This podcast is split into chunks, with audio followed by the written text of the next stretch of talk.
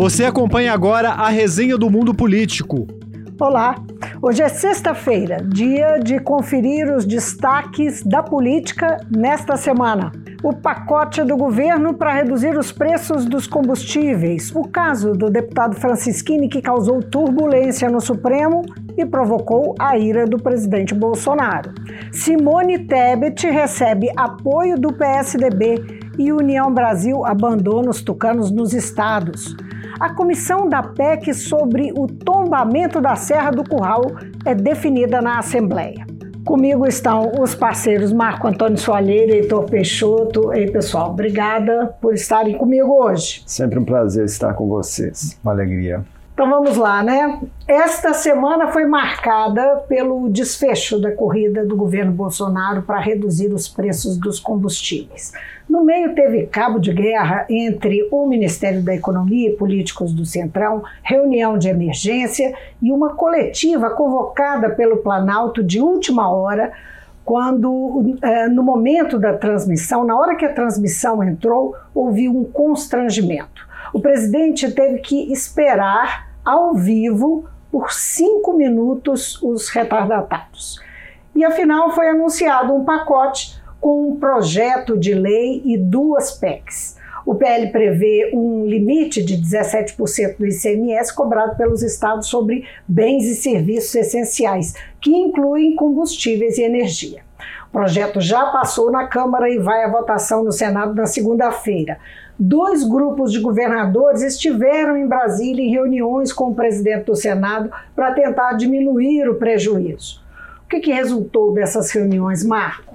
Vivi Heitor, foram reuniões que terminaram aparentemente sem acordo e pelo menos três governadores fizeram críticas mais diretas ao pacote do governo. Os governadores de São Paulo, Rodrigo Garcia, da Bahia, Rui Costa e do Mato Grosso, Mauro Mendes. Esses estados reclamam de perda na arrecadação porque o governo Bolsonaro compensaria apenas parte do que seria impactado com a redução do ICMS sobre os combustíveis. O Palácio do Planalto, por sua vez, pretende resolver o assunto o mais rápido possível, porque estamos a quatro meses das eleições né, e os combustíveis têm causado uma pressão inflacionária muito grande junto à população.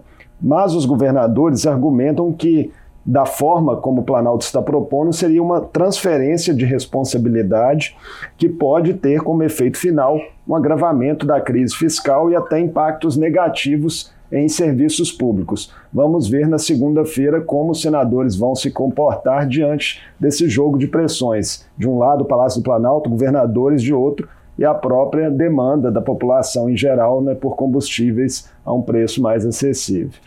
Agora, Heitor, essa PEC ou essas PECs, a proposta de emenda a Constituição não vão ter vida fácil uh, no Congresso, né?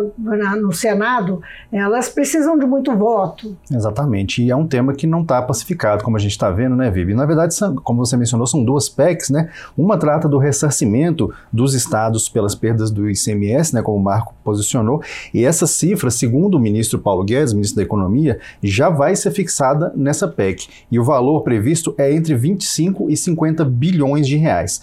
Só que os estados já estão falando em perdas superiores a 100 bi, quer dizer, aí de cara o ressarcimento já é inferior. E tem a detalhe ainda de ressarcimento até só para os estados que cobram até a alíquota de 17%. Estado que cobra mais, inclusive Minas Gerais, teria que o ressarcimento. É 30, né? Exatamente, 31%, salvo engano, a gasolina, teria ressarcimento parcial. Quer dizer, isso aí tá, é, é um motivo de tensionamento para os governadores. E a outra PEC é a que busca incentivar a cadeia de biocombustíveis com benefícios fiscais. Você perguntou do quórum, né, Vivian? Ele é de 3 quintos, ele é mais difícil, né? Na Câmara são 308 votos favoráveis e no Senado 49, lembrando que são duas votações, dois turnos em cada casa. Né? Uhum. Agora, Marco, o que, que dizem os analistas sobre o efeito desse pacote? do que se quer, que é, afinal, a redução dos combustíveis. Alguns especialistas apontam que a eventual implementação desse projeto pode não surtir o efeito desejado pelo governo e ainda ter efeitos colaterais em áreas como a educação. Isso acontece porque, pela Constituição, pelo menos 20% de tudo que é arrecadado pelos estados com ICMS vai para o Fundeb né, o Fundo de Desenvolvimento da Educação Básica. A organização não governamental Todos pela Educação divulgou uma nota técnica apontando que a redução proposta nesse pacote do governo poderia resultar em uma perda de até 16 bilhões de reais por ano em recursos para educação em todo o Brasil. Em relação ao preço dos combustíveis, especialistas alertam que estabelecer um teto do ICMS não garante que o preço na bomba vai cair proporcionalmente, porque esse alívio poderia aí ser embolsado por empresas que uhum. atuam no uma setor. Uma cadeia, né? É uma cadeia. E afirmam também que como a Petrobras acompanha né, a cotação do petróleo no mercado internacional, novas pressões externas sobre o produto podem aumentar o preço dos combustíveis novamente. A defasagem já é de 20% em relação aos aumentos que ocorreram e o preço que está é, vigiando no mercado. Isso aí, e um dos exemplos que os especialistas citam né, sobre a falha das políticas de redução de tributos é o da desoneração da folha de pagamentos que foi feita entre 2012 e 2015, como tentativa de incentivar a retomada do crescimento econômico e diminuir a taxa de desemprego. Em 2018, um estudo do IPEA mostrou que essa desoneração não teve impacto significativo na manutenção ou na geração de emprego. É um exemplo que eles estão usando para dizer que não há nada garantido com esse pacote do governo. Hum, pois é, e essa perseguida redução dos combustíveis, claro, tem a ver com inflação, né, que provoca, colabora muito com a inflação no país e é, a inflação que provoca perda do poder de compra do brasileiro e que preocupa, é isso que preocupa o governo no ano eleitoral. Ela deu agora, essa semana, uma leve folga. O IPCA de maio ficou em 0,47%, mas em 12 meses ainda está acima de dois dígitos, 11,73%. O impacto da inflação é mais intenso sobre a população mais pobre. E também essa semana, uma pesquisa contratada pela rede Pensan mostrou que mais de 33 milhões de brasileiros passam fome todos os dias. Há dois anos eram 19 milhões. E hoje, mais da metade da população do país está em insegurança alimentar. Então são dados impressionantes, né? Muito tristes, né, Vivi? A gente é. viu isso essa semana, várias reportagens falando sobre esse assunto.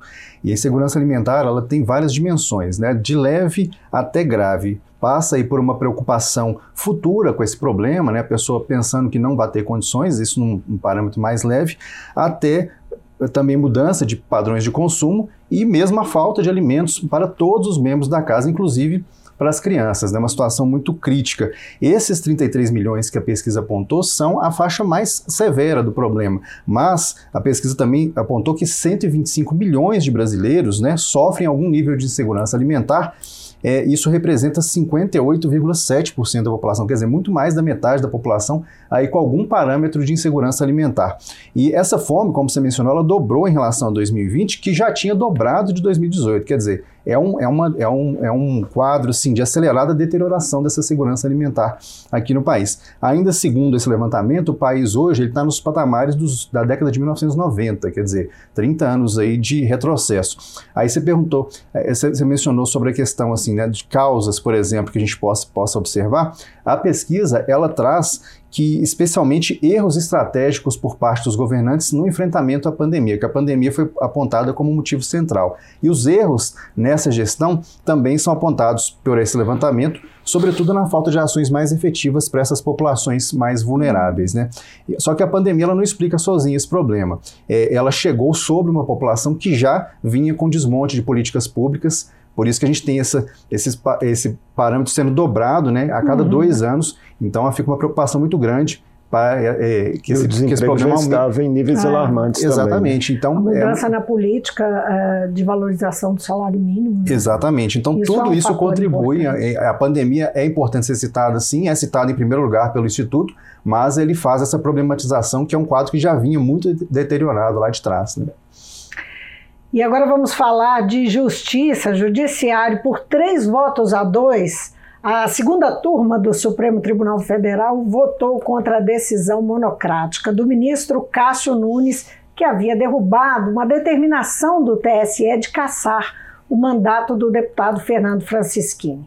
Os ministros Edson Fachin, Gilmar Mendes e Ricardo Lewandowski mantiveram a decisão do Tribunal Superior Eleitoral Cássio Nunes foi acompanhado por André Mendonça. Francisquini, o deputado Francisquini, foi condenado por divulgar fake news sobre fraude nas eleições de 2018. Ele também teve seus direitos políticos suspensos por oito anos. Essa história gerou tensão no Supremo e levou a novos ataques do presidente Bolsonaro ao Judiciário. Marco, conta para nós os desdobramentos dessa história. Vamos começar, Vivi Heitor, contando um pouco dos bastidores dessa derrubada da liminar ela foi precedida de uma costura que envolveu pelo menos sete ministros da corte. Havia um entendimento majoritário entre eles que o Supremo teria que dar uma demonstra demonstração clara de que ataques ao sistema eletrônico de votação sem provas não serão tolerados neste ano eleitoral de 2022. A partir daí, a ideia foi fazer isso evitando armadilhas e constrangimentos maiores.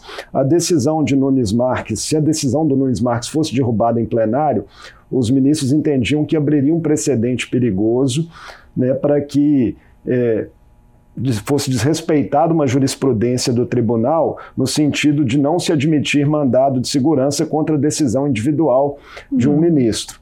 E também o fato de ser derrubada é, na segunda turma evitaria um constrangimento maior ao ministro Nunes Marques, já que no plenário a expectativa era de que a votação ficasse aí em 9 a 1 contra a liminar dele. A cassação de Francisquini foi a primeira na história do TSE, né, de um parlamentar por difundir fake news, mas a disposição do presidente Jair Bolsonaro parece ser de dobrar a aposta.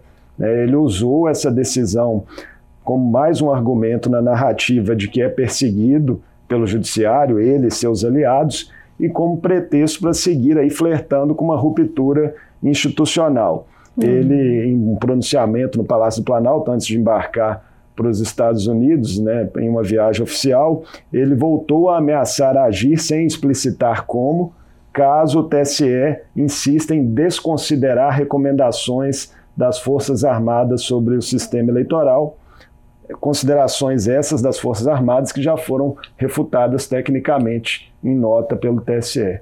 Agora, é, esse, teve esse movimento do Bolsonaro, uma fala muito forte, né, muito dura, de novo, contra a, a instituição da, da, da, eleição e também protestando contra a decisão do Supremo, mas não parece que não deu muito efeito, porque exatamente nessa sexta, né, nesta sexta que a gente está, o, por três votos a dois, a segunda turma, né, vivendo o Supremo Tribunal Federal, decidiu, no plenário virtual, restaurar a cassação do mandato do outro deputado, deputado esse federal, o bolsonarista Valdevan 90, do PL de Sergipe. Né? Pois é, essa, essa, então. essa, coincidência aí de placar não é à toa. Né? Não é Nós é temos toa. os mesmos ministros contra e a favor é, dessa, também dessa cassação. Né? No caso, Gilmar Mendes Lewandowski e Edson Fachin de um lado e André Mendonça e é, Cássio Nunes de outro, que foram os ministros recém-indicados né, e que chegaram por último ao Supremo,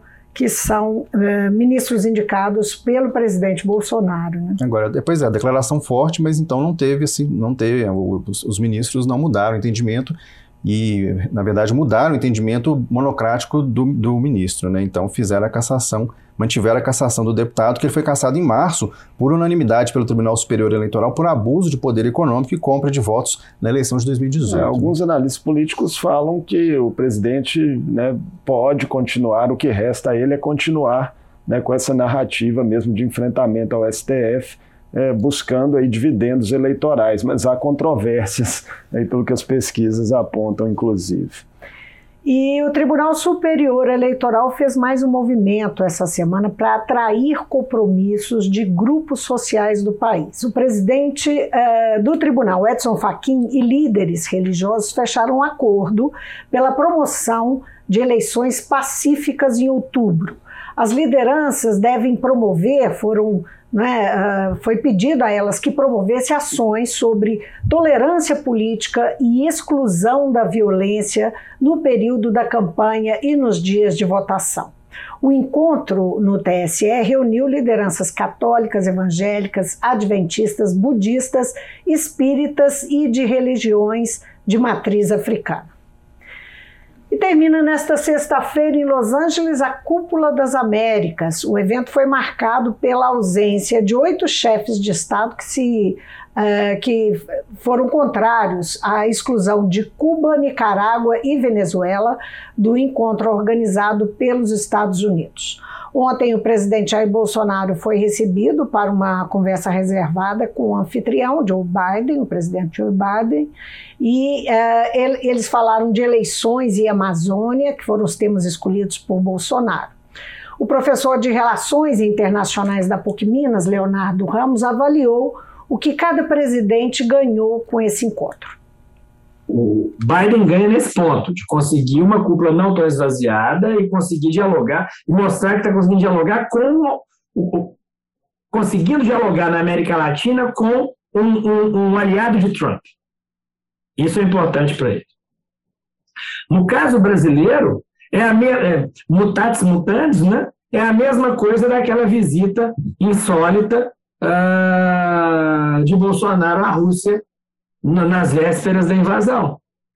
Você consegue, você consegue, vamos colocar nos seguintes termos, você consegue ter foto e textos para mandar para é, é, os grupos de WhatsApp né, que apoiam o presidente. Então você consegue ter elementos para poder mobilizar a sua base eleitoral, aqueles 20, 30% que estão com ele de qualquer jeito, e tendo argumentos de que ele é um grande líder internacional, que ele negocia de Putin a Biden, e ele está negociando com todo mundo, e ele está tentando fazer o melhor para o Brasil, porque a crise mundial, ele que negocia. Então, você consegue construir toda uma série de narrativas é, fantasiosas quando você tem uma foto dele com o Biden.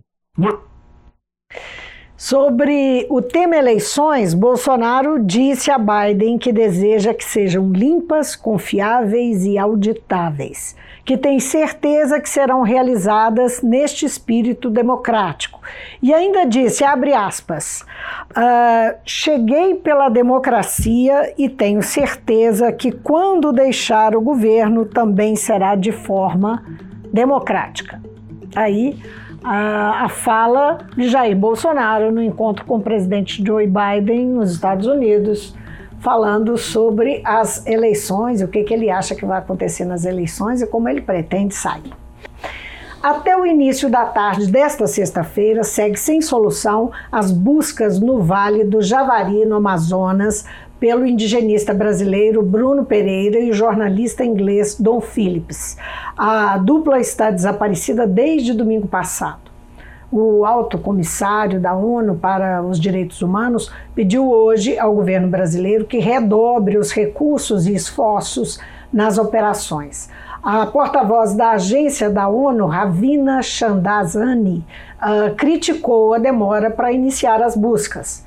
E em resposta aos comentários do presidente Jair Bolsonaro de que a dupla desaparecida fazia uma aventura, a porta-voz afirmou que é obrigação do Estado proteger jornalistas e profissionais que trabalham na defesa dos direitos humanos. E o professor da Universidade Federal de Santa Catarina, Rogério Cristofoletti, conversou comigo essa semana sobre liberdade de imprensa e comentou a crítica do presidente. O caso do Dom Phillips e do Bruno Pereira é sintomático, infelizmente, né? É, é, a vergonha que passávamos nos últimos três anos de ver uma explosão de casos é, de, de ataques aos jornalistas. O último relatório da Federação Nacional de Jornalistas apontou que no ano passado tivemos 430 ataques no ano.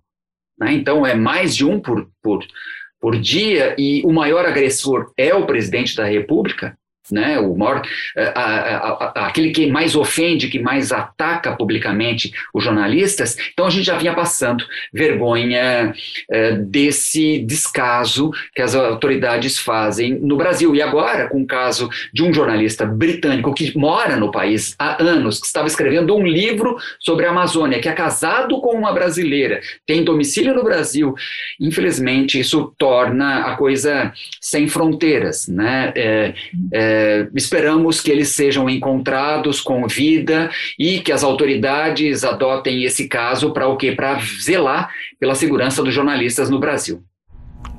Tá aí, todos esperamos, né? Caso complicado. Pois é, Vivi, agora, enquanto depois que a gente entrou no estúdio aqui para gravar, nós estamos gravando nesta sexta, é, o ministro Luiz Roberto Barroso, né, do Supremo Tribunal Federal, ele determinou que o governo federal adote todas as providências necessárias para localizar o indigenista e o jornalista britânico, né? E a decisão foi tomada após um pedido da Articulação dos Povos Indígenas do Brasil, a APIB, que é autora de uma ação é, da relatoria do ministro que trata sobre a proteção dos povos indígenas. Então temos esse, esse novo movimento aí, um pedido formal né, do Supremo por, por essa busca. É, nessa sexta-feira, Heitor e Vívia, um colega nosso, jornalista mineiro, Daniel Camargo, escreveu um texto muito sensível né, e comovente é, na agência Repórter Brasil, onde ele trabalha, é, relatando reportagens que fez nos últimos anos em parceria com Dom Phillips na Amazônia. Algumas delas chegaram a concorrer prêmios, como quando eles repercutiram aí aquelas mobilizações que ficaram conhecidas como Dia do Fogo, né, queimadas sequenciais na região no ano de 2019. Ambos mantinham muito contato até hoje em relação a fontes e as pressões né, sobre comunidades tradicionais da região que estão sendo intensificadas nos últimos anos aí por pescadores, caçadores, madeireiros, grileiros, garimpeiros, enfim. É uma situação bastante tensa. O Daniel está embarcando é, lá para Atalaia do Norte nesse fim de semana para acompanhar de por perto. uma semana de perto as apurações. Esperamos que no retorno aí, ou até o retorno, né, se tenham boas notícias. Tomara, estamos aqui acompanhando. E essa semana saiu a pesquisa mensal da Genial Quest sobre a disputa pela presidência. De acordo com o levantamento, Lula venceria no primeiro turno se a eleição fosse hoje. Vamos ver então. No cenário estimulado, Lula lidera com 47% dos votos. Bolsonaro vem em seguida com 29%. Os outros candidatos somados têm 12%. Branco, nulo ou nenhum dos candidatos, 7%. Os indecisos são 5%. Em relação à pesquisa de maio, Lula cresceu 4 pontos e Bolsonaro perdeu 2. Heitor, tem mais dados, né? Essa pesquisa foi extensa. Ela sempre, né, Vivian Marco, ela traz um conjunto muito interessante de dados que traduzem não só a disputa eleitoral, mas também a sensação do eleitorado sobre os problemas do país. Bom, a gente tem aqui na pesquisa a avaliação negativa do governo Bolsonaro crescendo 6 pontos no Nordeste e 5 pontos no Sul, quer dizer, o Sul né, que, que, normalmente era mais vinculado ao Bolsonaro, teve um crescimento de avaliação negativa do governo. Além disso, dois terços dos do, dos, das pessoas que responderam à pesquisa afirmam que a decisão do voto é definitiva. E a gente tem também muito se falando sobre qual vai ser o tamanho do antipetismo na eleição deste ano. A pesquisa mensurou que 52% das pessoas têm mais medo da continuidade do Bolsonaro e só e apenas né, no comparativo, um menor número, 35% temem a volta de Lula ao poder. É, temos também a resistência dessa rejeição de Bolsonaro, né, que cresceu de 60 para 61 pontos, é dentro da margem, mas é um valor muito alto. E o principal problema do, do país, segundo a maioria das pessoas responderam, é de fato a economia. São quatro respostas para a economia, para cada uma resposta que o problema seja a corrupção. 44% a 11%. É, então temos esse conjunto de dados aí que é muito interessante para a gente apurar junto com essas intenções de voto dos candidatos, né, Mar? Um outro dado só que eu gostaria de destacar, a gente já falou bastante aqui no programa de hoje né, sobre as constantes é, críticas e levantamento de dúvidas do presidente Jair Bolsonaro em relação ao sistema eletrônico de votação das urnas. E a pesquisa mediu que para 28% dos eleitores as chances de votar no presidente diminuem com esses questionamentos. Agora, foi notícia também essa semana, né, no campo aí das pesquisas, é, uma reação de clientes bolsonaristas da empresa de investimentos XP aos resultados das pesquisas que vinham sendo produzidas pelo Instituto IPESP, né, em parceria com a XP. E a partir de, das pressões. Que eram semanais, é, né? A partir das pressões, ah, o IPESP acabou anunciando que a série agora é, não será mais semanal e voltará a ser mensal com alguma remodelação. A chapa Lula-Alckmin apresentou aos aliados essa semana as diretrizes do programa de governo da pré-candidatura. Um item virou ponto de divergência: o parágrafo que trata da reforma trabalhista. O termo revogação deve ser retirado do texto. Entre os aliados, o Solidariedade quer que Lula esqueça o tema. Já o PSOL defende a revogação. Ontem, os partidos apresentaram emendas ao programa. Ao longo do fim de semana, os representantes dos oito partidos da aliança voltam a se reunir para debater as alterações. Só lembrando que Lula, há alguns dias, falou em retomar a aliança com o ex-presidente Michel Temer, cujo governo foi responsável pela reforma trabalhista. Heitor, e o recuo foi um freio de arrumação para conciliar aí os os aliados?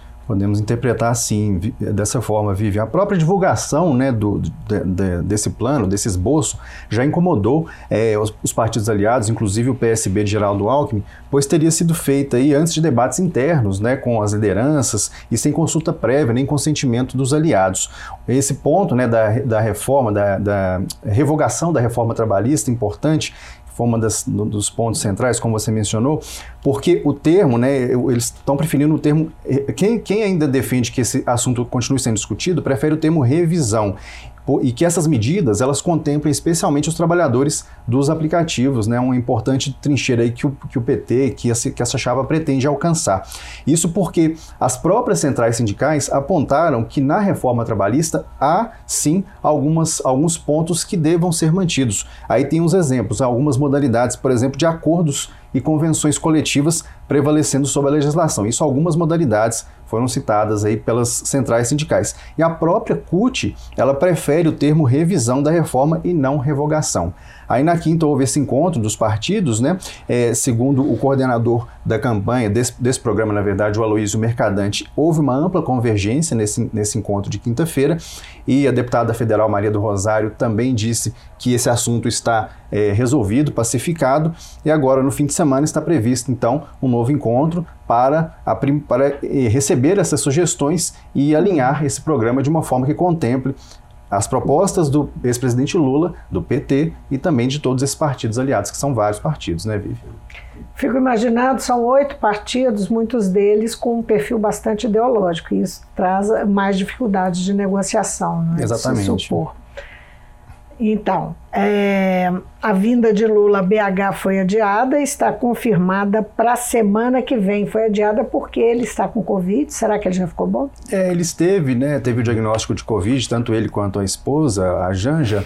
É, tinha uma, uma visita inicialmente prevista para o dia 10 em Uberlândia, ela foi adiada para o dia 15, está mantida, está confirmada, inclusive existe a sinalização de que o, o candidato a vice, o Geraldo Alckmin, também estará presente e enfim, vamos ver nesse movimento, porque há, um, há, um, há uma tentativa de, assim, de, também de aparecerem os dois juntos, até para uhum. atrair esse eleitorado. Porque, é porque isso não aconteceu ainda, Exatamente. de fato. E é né? é importante... Anunciaram o apoio, mas não aconteceu. Exatamente. E a presença é importante ainda mais em Uberlândia, né? Porque a gente sabe que Uberlândia tem é, a questão do agronegócio muito forte, tem um apoio a Bolsonaro ali forte também, é uma tentativa de conquistar um eleitorado mais de centro também, e levando então esse candidato a vice nessa visita. E, e a, a, ideia do PT, do Lula e da candidatura, da campanha, é que as visitas a Minas aconteçam a cada 15 dias. Essa prioridade que tem se dado a Minas Gerais pela é, importância do colégio eleitoral. O próprio prefeito de Uberlândia, né, o Adelmo Leão, é do PP, um partido uhum. aliado a Jair Bolsonaro. Uhum. E aquela região ali é a região que tem forte apoio também a Zema, né? que é, enfim, que tem como principal oponente Alexandre Calil. E afinal, o PSDB anunciou o apoio a Simone Tebet, pré-candidata à presidência do MDB. A decisão repercutiu mal no União Brasil. O presidente do partido, Luciano Bivar, que também é candidato à presidência, disse que o União não vai mais apoiar os tucanos nos estados. Ele pôs a culpa no programa econômico do MDB, o programa de governo, a parte sobre economia.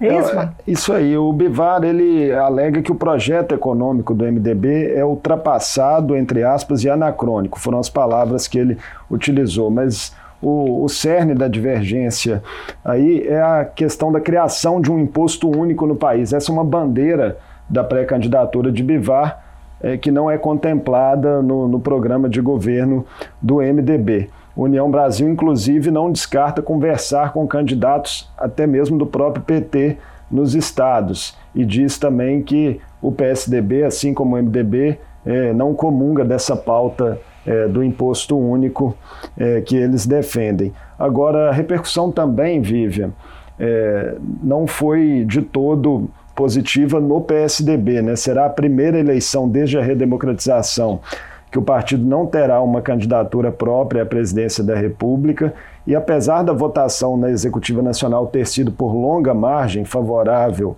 né, à aliança com Simone Tebet, em alguns estados, claramente pré-candidatos tucanos a cargos executivos têm manifestado maior proximidade ao presidente Jair Bolsonaro. É o caso, por exemplo, de Mato Grosso do Sul, Paraíba e Pernambuco. E a seção mineira da legenda também ficou vencida nessa questão. É, o ex-governador e, ex -deputado, e, e deputado federal Aécio Neves era um dos principais entusiastas de uma candidatura própria da legenda e segue fazendo alertas aí de que aqui em Minas, em Goiás, no Pará e na Bahia é, há um distanciamento aí entre forças do MDB e do PSDB que Aécio considera quase intransponíveis. Vamos ver como isso vai evoluir nos próximos meses.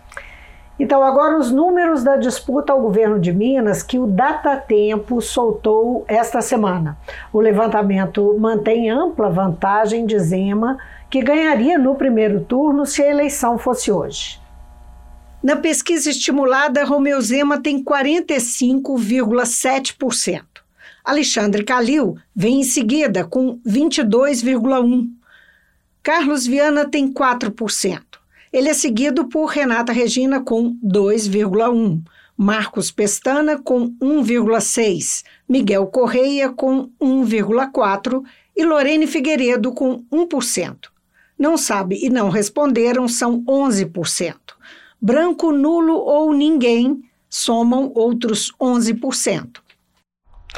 Agora, Heitor, o Data Tempo também trouxe um cenário em que Calil tem o um nome associado a Lula e como as pessoas respondem à pesquisa quando tem essa informação, o que, que, o que acontece?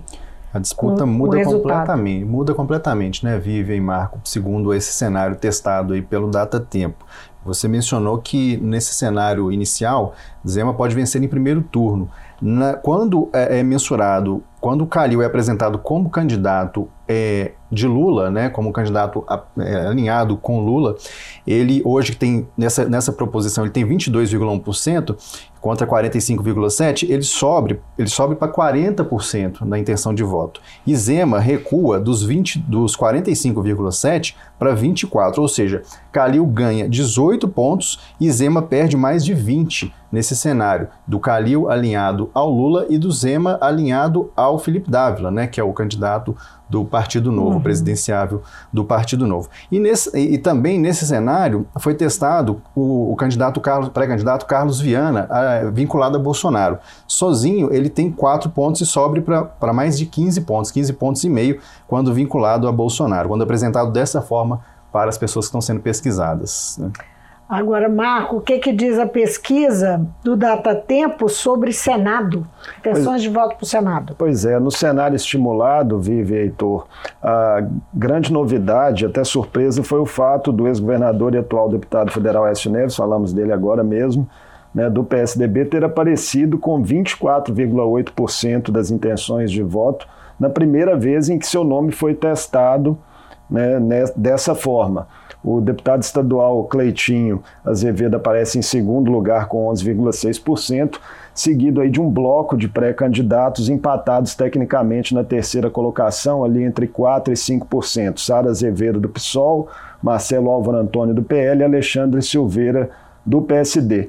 A pesquisa é mais um indício né, de recuperação de prestígio político de Aécio após a absolvição é, do processo por corrupção que ele respondeu né, nos desdobramentos ali da Lava Jato e a candidatura a deputado em 2018, que foi feita praticamente às escondidas, né, na época ele evitando agendas públicas. Ele já foi senador entre 2011 e 2018, tem dito que a prioridade continua sendo concorrer à reeleição a deputado federal, mas em entrevista após a divulgação da pesquisa, ressaltou que nenhum caminho está descartado.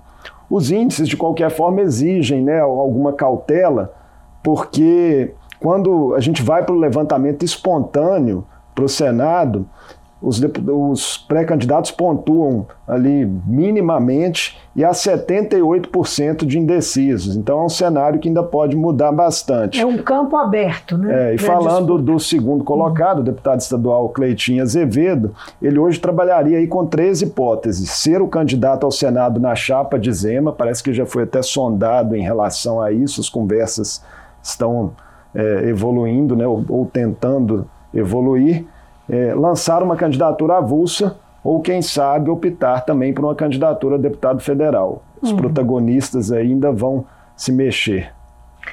Foi anunciada essa semana na Assembleia a comissão da PEC para o tombamento da Serra do Curral. Os deputados tentam evitar o projeto de exploração de minério da empresa Tamisa, já aprovado pelo Copan e com o apoio do governador Romeu Zema.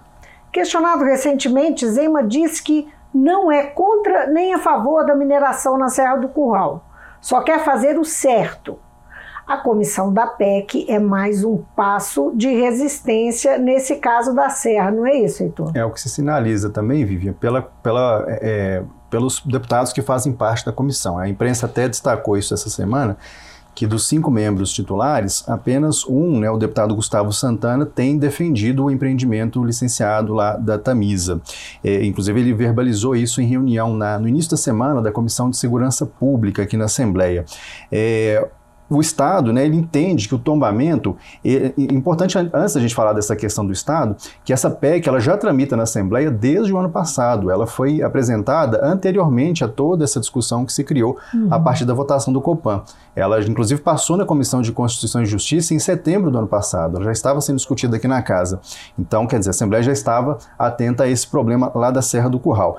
É, o Estado, ele entende, manifestou isso aqui na Assembleia também no início da semana, que o tombamento ele precisa ouvir os municípios afetados, que são aí Belo Horizonte, Nova Lima e Sabará, o que ainda, segundo o Estado, não teria ocorrido de forma adequada, porque o tombamento, segundo o Executivo, pode impactar no planejamento urbano dessas cidades, que é algo de competência do, né, de cada município e que isso pode trazer inseguranças jurídicas. E o argumento que o Estado apresentou aqui é, de cautela com relação ao tombamento e também é, legitimando o licenciamento da Tamisa é que há 11 ações na Justiça hoje questionando esse licenciamento, mas que ainda não foi dada nenhuma liminar até o momento contrário ao empreendimento. Mas o fato é que a comissão ela deve emitir um parecer e espera-se, né, pelo que está sendo noticiado e pela conformação da comissão, que seja um um parecer favorável ao tombamento da serra e aí a gente vai ter que ver como que vai ser no plenário, que aí no plenário a votação de todos os deputados, lembrando que é preciso ter 48 votos favoráveis uhum. para essa PEC ser aprovada e também em dois turnos, né, Vivian? E essa semana o governo Zema fez mais pressão pela adesão do Estado ao regime de recuperação fiscal. A proposta tem oposição da maioria dos deputados, ela está na casa, inclusive na Assembleia. A Secretaria da Fazenda soltou uma nota em que diz que não é um bom negócio o governo pôr em prática a matéria aprovada na Assembleia, que abre alternativa para a renegociação dos valores que deixaram de ser pagos por conta de liminares desde 2018. Marco Antônio, o que a Secretaria da Fazenda, qual é o, o que, que move nesse momento a Secretaria da Fazenda, o governo Zema, é, é, para soltar essa nota. Vive Heitor, na avaliação do secretário de Estado da Fazenda, Gustavo Barbosa, a matéria aprovada há 17 dias aqui pela Assembleia, com opção para o Estado seguir por hora apenas o artigo 23 da lei complementar, que prevê ali um refinanciamento em 30 anos de até 30,4 bilhões de reais não pagos desde 2018 em função de liminares junto ao STF não seria suficiente para o reequilíbrio do Estado. A exigência para essa adesão é que Minas Gerais desista espontaneamente de todas as liminares. Barbosa segue entendendo que Minas aderir ao RRF seria a melhor opção. E aí ele traz alguns números. Segundo ele, Minas pagaria 2,7 bilhões de reais em 2023 à União se ingressasse no RRF. Já com a adesão somente ao artigo 23, o pagamento para o ano que vem subiria para 10,9 bilhões de reais, com risco, segundo ele, de comprometer o salário integral e em dia dos servidores. Mas o fato, Vive é que o projeto eh, não tem, nesse momento, o projeto que prevê adesão de Minas ao RRF, apesar de tramitar em regime de urgência, não tem nenhum ambiente político para prosperar na casa e passará a trancar a pauta do plenário a partir do próximo dia 27. Já se o governo Zema quiser acatar o que autorizou a Assembleia, né, a renegociação proposta aqui pela Casa, o governador tem que sancionar a matéria de autoria do deputado Eli Tarquínio até dia 20 de junho e até 30 de junho fechar aí as bases com o governo federal dessa renegociação. Então são semanas né, que, em que uhum. teremos novidades as próximas semanas. Aí o Heitor certamente, né, que tem frequentado mais o plenário, vai acompanhar de essas perto essas novidades. São bem relevantes da gente acompanhar de perto com o que, que vai acontecer, tanto com essa sanção do, do projeto, né, quanto essa questão do travamento da pauta, né, Vivi? A gente vai ver nos próximos dias aí uma informação só que nossa, não é? Nós temos feito entrevistas com os candidatos, os pré-candidatos ao governo do estado, já fizemos cinco entrevistas. Uh, o uh, Alexandre Calil, uh, o candidato do PSD, ainda não retornou, ainda não deu um retorno, marcou uma data, nós aguardamos esse, então, uma resposta dele. E o governador Romeu Zema, hoje, nos informou que não vai dar entrevista ao mundo político da TV Assembleia. Então, e hoje o presidente da Assembleia, Agostinho Patrus, do PSD, publicou um tweet anunciando o rumo político que deve tomar depois que abriu mão da vaga de vice de Alexandre Calil. Agostinho diz que coloca o nome dele para apreciação dos deputados ao disputar a vaga de conselheiro do TCE, se ele for eleito, ele pretende então contribuir para a construção, continuar contribuindo para a construção de um Estado mais justo e igualitário. Heitor Marco, a gente se despede aqui. Obrigado por mais essa sexta-feira juntos. Obrigado, Vivi. Obrigado, Heitor, e também a todos que nos assistem pela TV Assembleia. Sempre um prazer, Vivi. Um abraço a todos. E obrigado você de casa pela companhia. Até segunda-feira, sem falta. Você pode seguir o Mundo Político nos principais tocadores de podcast. Assim, você não perde nenhuma edição do programa. Para assistir a essa entrevista e aos outros conteúdos da TV Assembleia, acesse almg.gov.br/tv.